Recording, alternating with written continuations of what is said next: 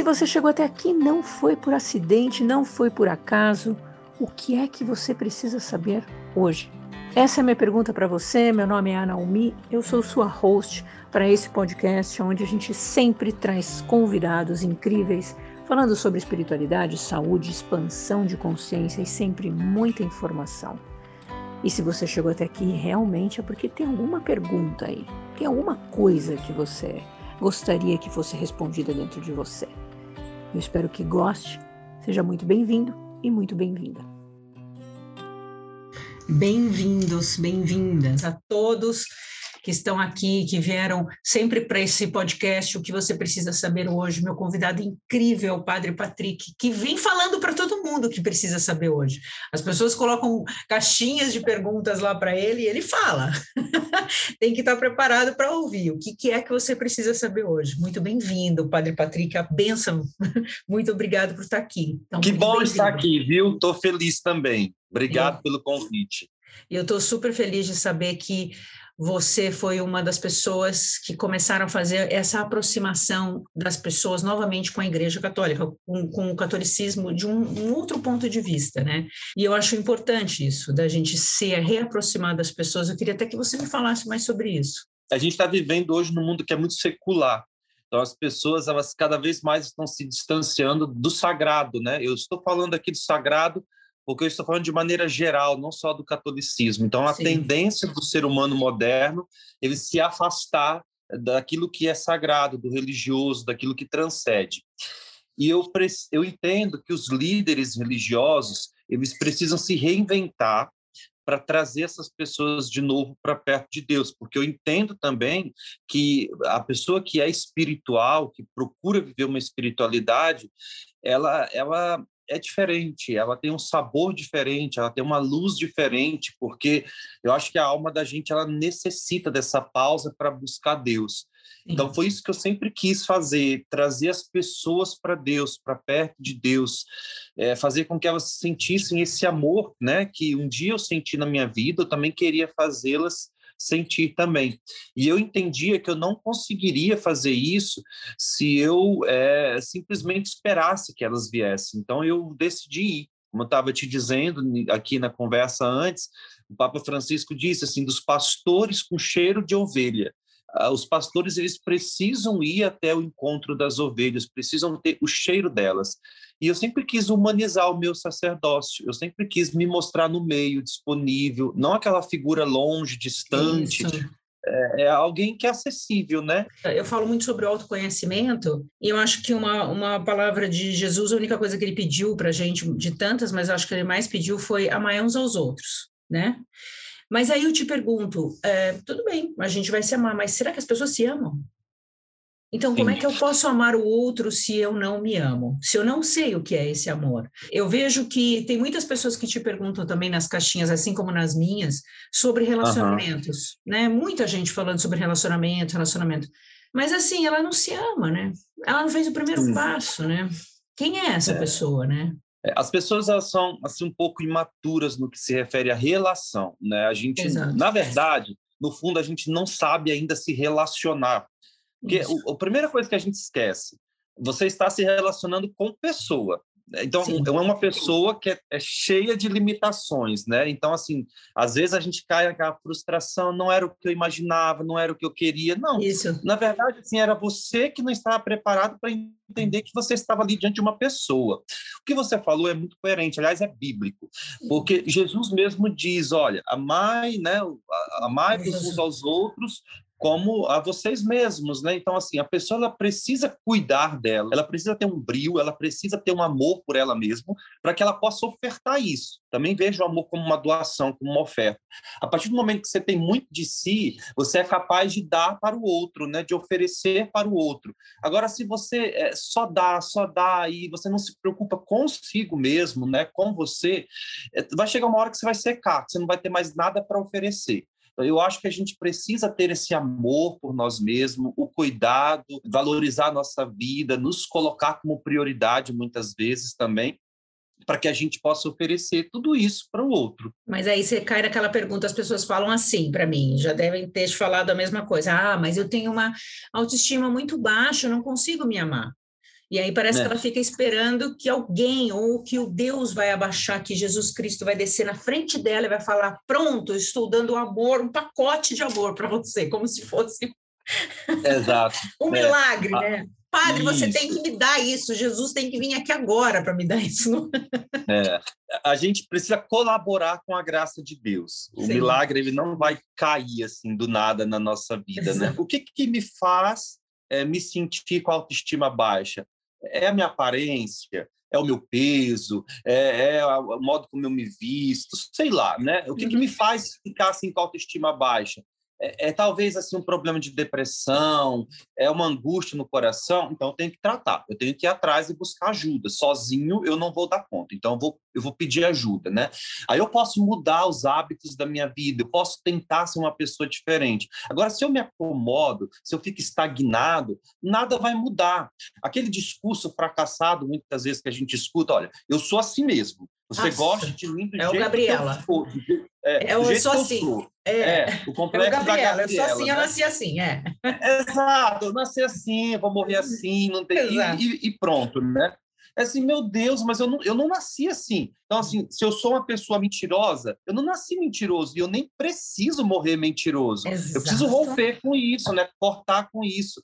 Porque senão eu realmente vou ficar assim e, e eu acho que as pessoas são obrigadas a me aturar. E as pessoas não são me obrigadas a me aturar. É, se eu sou chato do jeito que eu estou sendo, ah, poxa vida, eu preciso ser uma pessoa melhor, uma pessoa legal, uma pessoa mais amável. E isso só depende de mim, é da minha vontade de fazer, preciso dar um rumo certo para a minha vida. Mas você percebe que as pessoas jogam isso na religião? Elas acham que a religião é que vai salvar elas, que, a, que ela foi lá e ela fez oração, como se acender a vela, como rezar para o santo fosse pronto. Ele Sim, que se vire. É, é tipo assim, é. acendeu a vela, ele que se vire, ele que corra, ele que lute agora. Estou pedindo ele que lute, entendeu? Meio que. É, é a, os extremismos, né? Que a gente sempre assim. É, e a gente, por exemplo, tem muito no meio cristão o negócio de esperar pelo José. Eu vou esperar pelo meu José, vou esperar, Deus um dia vai mandar meu José. Deus tem mais o que fazer para ficar mandando José para sua vida, né? Então assim, é, vá, vá atrás, né? Se apresente ao mundo. O José não vai bater na sua porta lá, ah, eu sou o teu José. Se você não for para um shopping, fazer uma caminhada num parque, ver pessoas, se relacionar Exato. com pessoas, nunca vai aparecer, né? Então as pessoas às vezes acham assim que, que elas precisam ficar lá e que na hora certa Deus vai fazer e tudo mais. Deus faz, mas a gente precisa colaborar com a força, graça dele. Eu tenho um ponto é. de vista, eu não sei o que, que o senhor pensa sobre isso, quando a gente fala sobre, sobre Deus, né? Que a gente é imagem e semelhança de Deus. Eu tenho um ponto de vista que eu gosto de dizer assim: bom, se a gente é a imagem e semelhança de Deus, a gente tem um Deus dentro da gente, a gente tem um pedacinho dele aqui dentro da gente. Ora, se eu tenho um pedacinho dele dentro da gente, acha que ele vai querer me ver triste, vai me querer me ver mal? Nós somos moradas, né, do Espírito de Deus, e a gente tem que cuidar da nossa vida, né, cuidar de nós, assim, com, com muito carinho, justamente por isso, né, porque eu acho que a vida é um, um dom muito especial eu passei por um processo muito difícil, assim, de depressão, foi muito complicado mesmo, mas eu agradeço a Deus hoje por ter tido depressão, de verdade, porque me fez assim abrir os olhos para tantas coisas. Eu valorizo hoje o sorriso, eu valorizo a felicidade, eu valorizo estar com pessoas, eu sei compartilhar e ter compaixão do sofrimento das pessoas também. Então, me ajudou muito mesmo. E quando a gente passa por momentos como esse, e foi justamente por causa da depressão que eu comecei a gravar os vídeos no Instagram, Ai, né? ótimo. Uhum. É, e, e, aí eu comecei assim a, a, perceber, meu Deus, quanto que é bom viver, quanto que é bom assim a vida da gente. Tem uma frase na, na parede do meu quarto que nesse processo eu assisti um filme, né? Um filme, filme de romance bobo assim, despretensioso, mas teve uma cena lá dos dois personagens principais que me tocou tanto que eu, eu escrevi lá em letras garrafais na parede do meu quarto, assim, para eu não esquecer. O rapaz disse para a moça: Sabe que eu vejo quando olho para você? Ela diz o seguinte: não me diz que é potencial. E ele, potencial. Você tem que ampliar os seus horizontes. Na verdade, você só tem uma vida e é sua obrigação vivê-la o mais intensamente possível.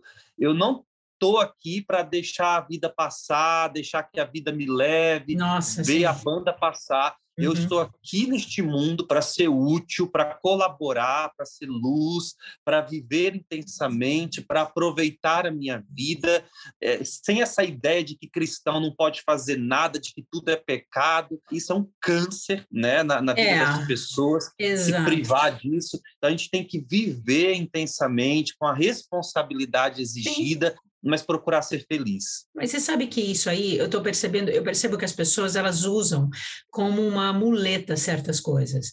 Talvez porque você, eu, eu acho que todo mundo tem uma história triste para contar, eu aprendi isso, né? Eu também tive minhas histórias tristes e justamente por todos os meus processos de dificuldade que eu tive, eu comecei a usar para eu sair e comecei a usar isso para ajudar outras pessoas. Essa é a minha forma de contribuição.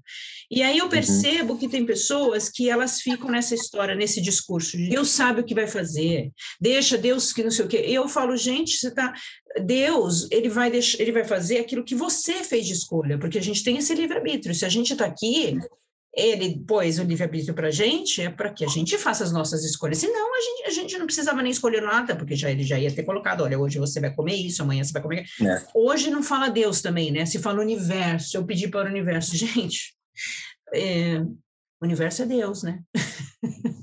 no meu é, é, exatamente, né? Então, ai, Deus, o universo acho... sabe que faz. Não faz nada e acha que Deus, o universo, vai fazer alguma coisa. Acho que é complicado isso. O universo está na moda, né? É, tá o universo está na, moda, tá. Agora tudo é universo. O universo conspira, vai para a fila do banco, que você vai encontrar um, um carro, uma ai, vaga é. lá na frente do banco, isso. pensa positivo, isso. pensa assim, enfim, né? Está na moda essas coisas. Mas é, é, é uma realidade mesmo, assim, das pessoas acharem assim que Deus é um garçom delas, né, que precisa servir e tudo mais, né? É uma, uma realidade muito distorcida das coisas é, de você compreender as coisas. A gente precisa mesmo assim se levantar todos os dias, correr atrás, trabalhar, agradecer, agradecer, vida, ser gratos, exatamente. É o mínimo, né? eu acho. É. Mas eu queria te perguntar ainda dentro disso, a gente fala muito sobre espiritualidade. Eu particularmente eu faço muitas meditações. Eu sou muito devota a São Miguel Arcanjo. E eu faço muitas meditações guiadas com o Miguel Arcanjo, e eu sinto muito a presença do Espírito Santo, mas não é para todo mundo que eu falo. Olha, eu não quero que as pessoas fiquem criando esse misticismo em cima de uma, de uma energia tão poderosa, né? Que é o Espírito Sim. Santo. Mas eu percebo que eles são tão essenciais nessa jornada. Não sei como você percebe isso, mas às vezes a gente sente, pelo menos quando a gente está falando, eu acho que talvez você saiba o que eu estou dizendo, quando a gente está ali com aquela pessoa e tem que, talvez, no seu, nos seus processos de confessionário, não sei, a gente sente que tem uma, algo a mais, né? Que eu acho hum. que é a presença do Espírito Santo mesmo, de falar, olha, é isso aqui. Com certeza. É, eu, o, o Espírito de Deus que é sopra, né, que renova a face da terra, que né, renova o coração da gente, ele é como que aquele que nos inspira, né? A poesia da nossa alma uhum. que, que, inflama no nosso coração esse desejo de ir além. É, no, no, trabalho da gente de escuta, né? Eu, eu falo isso como um ministério da escuta, porque uhum. as pessoas hoje têm muita necessidade de falar. Sim. A gente precisa falar e tem poucas pessoas disponíveis a ouvir. E a gente escuta pessoas, né? Quem está diante de mim não é a pessoa. Quando alguém me procura para conversar, para contar um problema, porque só procura um padre para contar problema mesmo, né? ninguém. Padre, sei lá, comprei uma casa, comprei um carro, passei no vestibular. Geralmente isso não acontece. Então, quem está diante de mim não é o problema, é uma pessoa. Já viu assim como as, a medicina hoje ela tem essa tendência, você tem especialidades para tudo. Então, tem uhum. médico especializado em mão, em pé, em dedo, em Sim. cabeça. E geralmente os médicos exercem isso. É, eles, geralmente, né? Eu sei que uhum. tem muitos médicos humanos, mas eles enxergam diante dele o problema, a doença. Ele é, ele é especialista naquela doença. Uhum. E acho que a gente tem necessidade de especialista em pessoas. E é Sim. isso que eu trago para a minha vida, né? Eu preciso enxergar um ser humano que está ali, uma pessoa que tem necessidade de falar. Ela, ela precisa colocar para fora aquilo que está angustiando, aquilo que está atormentando o coração dela. E às vezes eu me pego assim numa situação de dizer: meu Deus, o que, que eu vou falar quando essa pessoa terminar de falar? porque são tantas coisas, tantos problemas que a gente se sente tão incapaz às vezes mas aí acho que essa presença do Espírito que age em nós a partir da abertura do nosso coração nos inspira também naquele momento. Eu acho interessante essas coisas, sabe? Às vezes assim, eu estou ali escutando alguém e no final a pessoa assim, olha, muito obrigado por tudo, por cada palavra. Eu não falei nada, sabe? Eu não falei quase nada, não falei. Nossa, mas eu, pessoa... eu é a coisa que eu mais tenho aqui. Eu não sou, eu não sou padre, eu não faço, mas eu escuto Sim. muita coisa, porque eu trabalho com terapia, eu tenho que ouvir. Mas eu já cheguei a ficar numa sessão uh, 45 minutos onde eu não consegui falar absolutamente nada. É isso mesmo. E aí no final a pessoa te agradece por tudo, né? Como se você tivesse feito grandes coisas. Na verdade, você só escutou, mas eu acho que no silêncio a gente vai, eu pelo menos, eu acho que, que também você seja assim, a gente começa a fazer processos. Eu começo a fazer processos, eu vou pedindo para ser desbloqueado, para dar luz para aquela pessoa, eu vou mandando oração, porque é o meu jeito de fazer, é o meu jeito é. de trabalhar. Então, assim, e sim que tem coisas que eu percebo a presença muito forte de falar, ei, só isso aqui que você tem que falar. Eu, tá bom. É. O São Francisco tinha uma frase, é, eu acho incrível, uma potência, uma força, ele dizia assim Fale de Deus sempre. E só quando for necessário, utilize as palavras. Ah, Acho que bonito, sabe? Assim, é, você não precisa usar nenhuma palavra para falar de Deus, né? É a vida, é o testemunho. Tem, eu é acho que você tem que ser o testemunho daquilo. Eu acho Isso. que a, a, primeira coisa é a gente ser o testemunho daquilo que a gente vive. Eu não posso vender banana para você se eu nunca comi banana, se eu não gosto de banana não é? Exatamente. Eu acho que a gente tem que ser exemplo daquilo que a gente fala. E não é fácil, não é sempre fácil, porque somos vulneráveis, a gente cai nas, nos, nos, julgamentos, né? A gente cai em toda essa energia, mas eu é, acho interessante, eu, e eu gosto muito disso em você, porque quando você grava a caixinha e quando você fala, meu Deus, eu falei isso, tem muita coisa que você fala. Nossa, eu falei isso, aí você vai lá, já foi, entendeu? Já era para ser.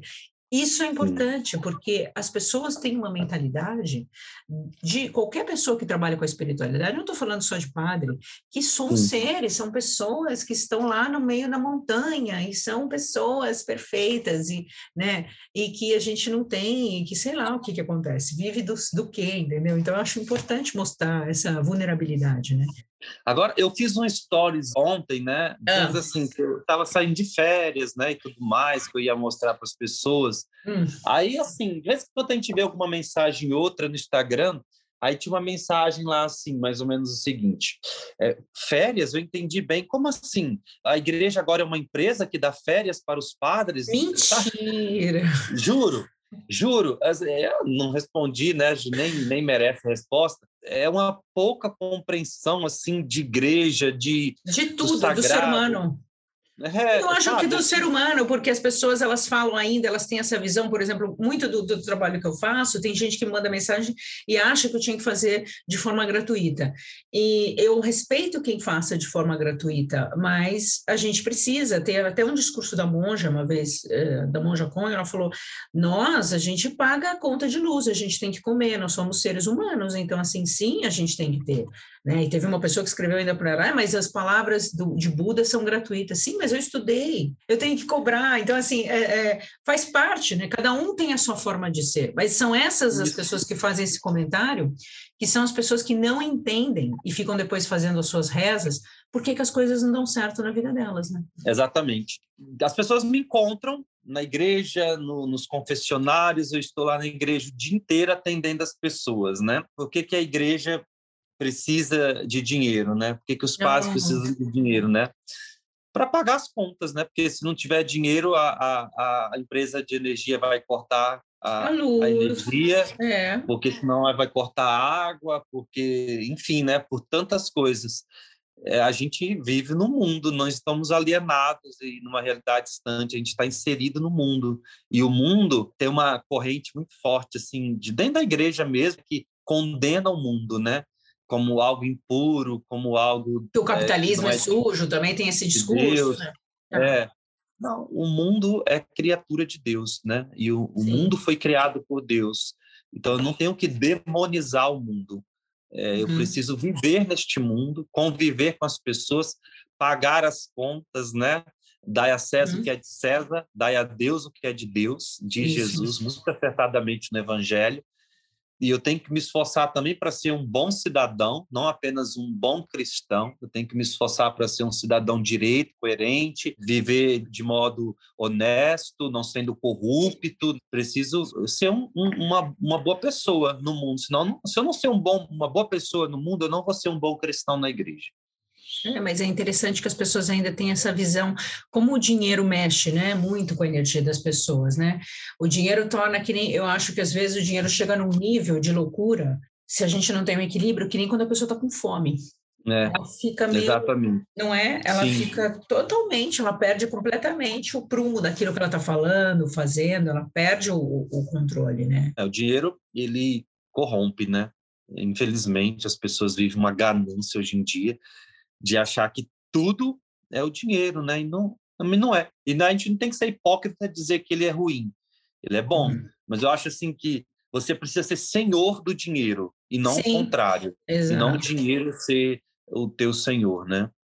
E eu vou te fazer uma pergunta: tem algum livro que você lê além dos livros da igreja? Algum livro que você aconselha as pessoas lerem que você gostou? Tem alguma coisa, alguma literatura que você leu, inclusive quando você estava em depressão? Eu não costumo ler livros religiosos, apenas Ai, quando legal. eu vou preparar as missas, as homilias e quando sai alguma coisa que me interessa muito. Mas, por exemplo, nos meus momentos de lazer, de viagem, eu gosto de ler coisas seculares, né? Eu, eu, eu, necessito disso, de porque eu acho assim que senão a gente fica muito alienado. Se a gente tem aquela visão só religiosa, Exato. a gente fica assim como um cavalo no cabestro, sabe? Só olhando para frente, a gente não tem um, um, um direcionamento para os lados, né? De ver aquilo que está acontecendo ao nosso redor. Então tem algumas literaturas que sempre me encantaram muito, principalmente é, livros de história, essas coisas que uhum. contam histórias, né? Nesse momento de depressão, eu lembro de ter lido um livro que, que também me ajudou muito, porque eu já conhecia a história também, que foi o Diário de Anne Frank. Parece ser um Nossa, não né? acredito! Né? E Pesado, foi, né? Mas é maravilhoso. É, exatamente. É, mas, padre, você vê um livro que podia aumentar ainda mais sua dor, o seu sofrimento. Na verdade, ah. eu me ah. deparei com uma realidade nossa, essas pessoas estavam talvez Sofreram sofrendo bem mais do que eu, né? Exato. E imagine você viver anos lá isolado dentro de um cômodo, um sótão escondido, comendo é. batata, né? E aí no final ainda ser preso, levado a um campo de concentração Horrível. e ser morto. Eu escrevi cartas durante esse período da depressão. Eu gosto muito de me expressar através da escrita. Ótimo. Então, eu gosto de escrever. E sempre foi assim, eu nunca consegui fluir, mesmo quando eu fazia trabalhos em faculdade, digitando eu nunca, nunca conseguia desenvolver assim digitando diretamente. Eu sempre precisei escrever e depois eu digitava. Então eu, eu sempre escrevia assim nesse momento, né, da minha vida, escrevi cartas para mim mesmo. Uhum. E eu tenho um desejo muito grande também de um dia ir. É, eu ainda não fui. Eu fui na Polônia uma vez, mas não cheguei em Auschwitz, né, no campo de concentração. Mas eu quero muito ir lá e em algum lugar lá deixar essas cartas ali próximo, ali perto, alguma coisa assim, um projeto de vida. Legal. É muito forte, é uma energia muito forte, né? Eu acho que foi o Papa Francisco que esteve lá, né? Que ele fez uma oração lá. É, o Papa é. Bento também esteve, e eu lembro que quando ele esteve lá, ele disse uma frase também que assim marcou muito, foi muito noticiada e eu adorei assim a, a modo como ele é, é, retratou aquele momento, porque eu acho que humanizou muito. Porque se ele chegasse lá e dissesse assim, olha, olha, vamos, eu, eu tenho pavor disso também. Aceite, foi a vontade de Deus, Nossa, sabe? É a mesma coisa que você é chegar assim, sei é. lá, no velório e dizer para alguém que perdeu o filho ali de uma forma cruel foi vontade de Deus. Isso Aí, também a, acho absurdo, é. É, o que você está apresentando para aquela pessoa naquele momento é cruel. Você está apresentando Deus de uma forma que não é. Uhum. Aquilo não foi vontade de Deus. O Papa Bento, quando ele esteve lá no campo de concentração, ele disse assim: onde estava Deus? Então foi algo muito sincero, sabe? Assim, é um questionamento de alguém que é humano. Sim. acima de tudo, e que está sensibilizado com aquela situação. Seria é. muito pior se ele seria pior se ele tivesse chegado lá e dissesse foi vontade de Deus. Eu responderia uma coisa para você, que já que você falou sobre isso, que é bem interessante, é um tema que eu falo muito, muito na minha na minha jornada. É, eu acho que existem as escolhas. Eu acho que existe uma coisa muito forte que é o poder das escolhas. Justamente Deus permitiu a gente fazer escolhas. Então eu digo às vezes para as pessoas de uma maneira bem assim, para a pessoa entender. Se eu acordo de manhã, você tomou o seu café, eu tomei minha pinga, você vai vomitar por mim? A gente faz as suas nossas escolhas e as nossas escolhas criam a nossa realidade. Sim, Deus, exatamente. Ele está naquele momento falando assim: bom, você escolheu esse caminho. De um lado, como você mesmo falou, eu tive que passar por uma depressão, mas foi muito bom, porque você usou aquilo para ajudar outras pessoas. Então, às vezes, eu acho que as pessoas jogam a culpa em um Deus. Ai, a culpa é de Deus. Olha, você fez uma escolha e dessa escolha que você teve ser feito, tem alguma coisa boa aí. Exato. É, a gente precisa assumir a nossa responsabilidade, né?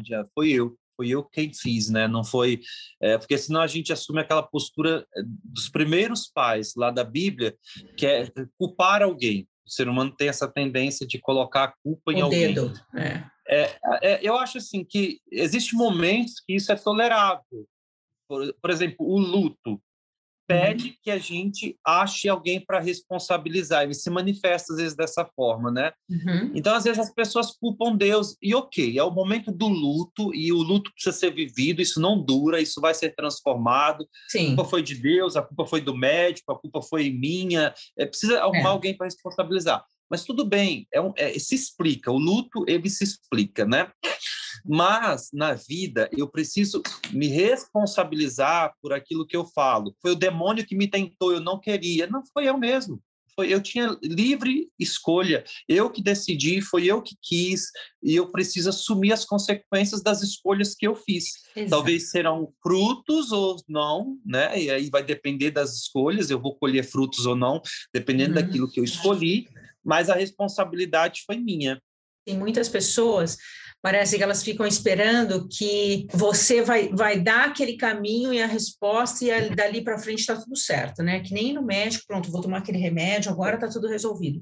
E ela não entende Sim. que tem um movimento dela também, né? Tem uma participação uhum. dela, né? Então, a fé é uma coisa que as pessoas, é isso que eu falo, uh, as pessoas elas sabem fazer o pedido de fé com tanta força no final do ano, elas vão lá, pula as 30 ondas para Iemanjá, joga tudo que tiver que jogar, coitada da Iemanjá, fala, meu Deus do céu, eles entope o mar de coisa, né? É. E depois, e depois ela, ela, esquece o resto do ano inteiro que ela vai fazer. Eu já falei tudo que eu tinha que falar para o padre, já joguei tudo que eu tinha que jogar para Iemanjá, eles que se virem com as rezas dele, como se é, é, engraçado como o dia 31 exerce um poder sobre a vida das pessoas, né? Parece que dia primeiro as coisas voltam ao normal, a gente começa a cair na realidade, né? Enfim, né? Acho que o universo não colaborou. Os 20 né? quilos que ela prometeu que ela ia emagrecer para Iemanjá, ela pediu, vai rolar. Exatamente, né? É a vida, gente. A vida é essa. É a, vida, a gente tem que correr atrás, a gente tem que ir atrás, a gente precisa fazer acontecer, porque senão nada feito. Então, assim, se eu vou para a igreja pensando em receber algo em troca, uhum. se eu uhum. devolvo meu dízimo pensando que Deus vai me dar duas vezes mais, três uhum. vezes mais, se eu faço novena esperando algo em troca, a minha relação com Deus ela está errada. A gente não tem que agir assim com Deus. É, por exemplo, toda quaresma eu costumo me abster de carne durante os 40 dias da quaresma, porque é uma coisa que eu gosto muito, né, a carne. Então, eu costumo fazer isso mas eu nunca peço nada para Deus, eu vou fazer isso, eu, vou, eu, quero isso no final. É muito mais para ah, um, uma purificação pessoal minha, porque ah, eu sei que tá. eu controlando os meus impulsos, uhum. eu me torno uma pessoa melhor, eu consigo me controlar. É, é como eu te disse agora há pouco, né? A, a gente está se tornando dependente daquilo que é passageiro. Então, por exemplo, é, eu posso ter um celular último, da última geração? Pode ter não tem problema nenhum. Você pode, se você tem condições de ter uma piscina na sua casa, você vai ter uma caixa d'água para você tomar um banho, tem a piscina, não tem problema nenhum. Se você tem condições de ter um apartamento, um duplex com tantos quartos e você está morando numa casa simples, não é pecado. Tem o seu apartamento, não tem problema nenhum. Deus não é contra a riqueza, Deus não é contra o dinheiro. Mas aí, ele é. aí entra naquela passagem do camelo, né? Que não vai e, mais fácil o rico, né? É um camelo entrar no buraco de agulha do que o rico. Mal interpretada. Mal interpretada. Isso. É. é. Mas assim, você precisa fazer a pergunta: eu seria feliz da mesma forma se eu não tivesse? Você tem um celular, última, última geração mas você é dependente dele, você é senhor desse celular ou é o contrário? O celular é senhor da sua vida. E se você tivesse um celular mais simples, você não seria feliz. Então, a, a questão está justamente aí. Quando eu faço as minhas penitências, os jejuns, é justamente pensando nisso. Eu estou me mortificando para provar e para me dizer que eu sou mais forte do que os meus impulsos. Porque quando a gente controla os nossos impulsos, aquilo uhum. que, que existe dentro de nós, a gente consegue sucesso na vida. Controlar o nosso olhar, controlar o nosso pensamento. É, a uhum. gente aprende isso. É, e que, que leva um tempo, não vai ser só na quaresma, é um pouquinho Não, aqui. é, demora. É. Demora. Demora, demora mesmo. Mas aí isso você. Eu tenho uma pergunta que eu ia te fazer já. É, mas você faz algum tipo de meditação quando você está entrando nas suas orações? Você tem a sua forma de fazer as suas é, orações? Eu gosto muito. Ah. Sim, eu, eu, gosto muito de fazer algo que foi muito usado na igreja, que está voltando hoje com mais força, se chama Lexio Divina, que é a leitura orante da palavra de Deus. Então, eu acho que Deus ele fala no silêncio. O mundo hoje é tão barulhento que a gente não consegue escutar.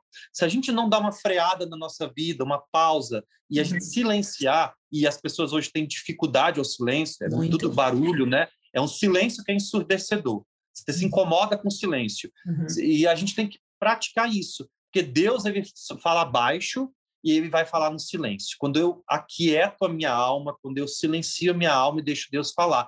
E é nisso que baseia a Alexio Divina, que é a leitura orante, né? Uhum. Você lê o texto sagrado, depois você silencia, deixa Deus falar, reler aquele mesmo texto, ver o que Deus quer dizer para você através daquilo. Então, eu, eu gosto muito desta oração, né, que é a que eu pratico, fora aquelas que são as ordinárias, né, a missa, as orações uhum. que é de preceito nossa, esse é o extraordinário. Mas né? quem faz momento. isso, acho que são os beneditinos, né, que fazem isso. Os beneditinos. É, era, era muito comum na, é. na, com os monges, né? Começou com isso. os monges do deserto lá dos primeiros séculos, e hoje está voltando muito à tona assim na igreja, e graças a Deus, porque é uma forma muito interessante de você tanto estudar a palavra como ouvir Deus ali.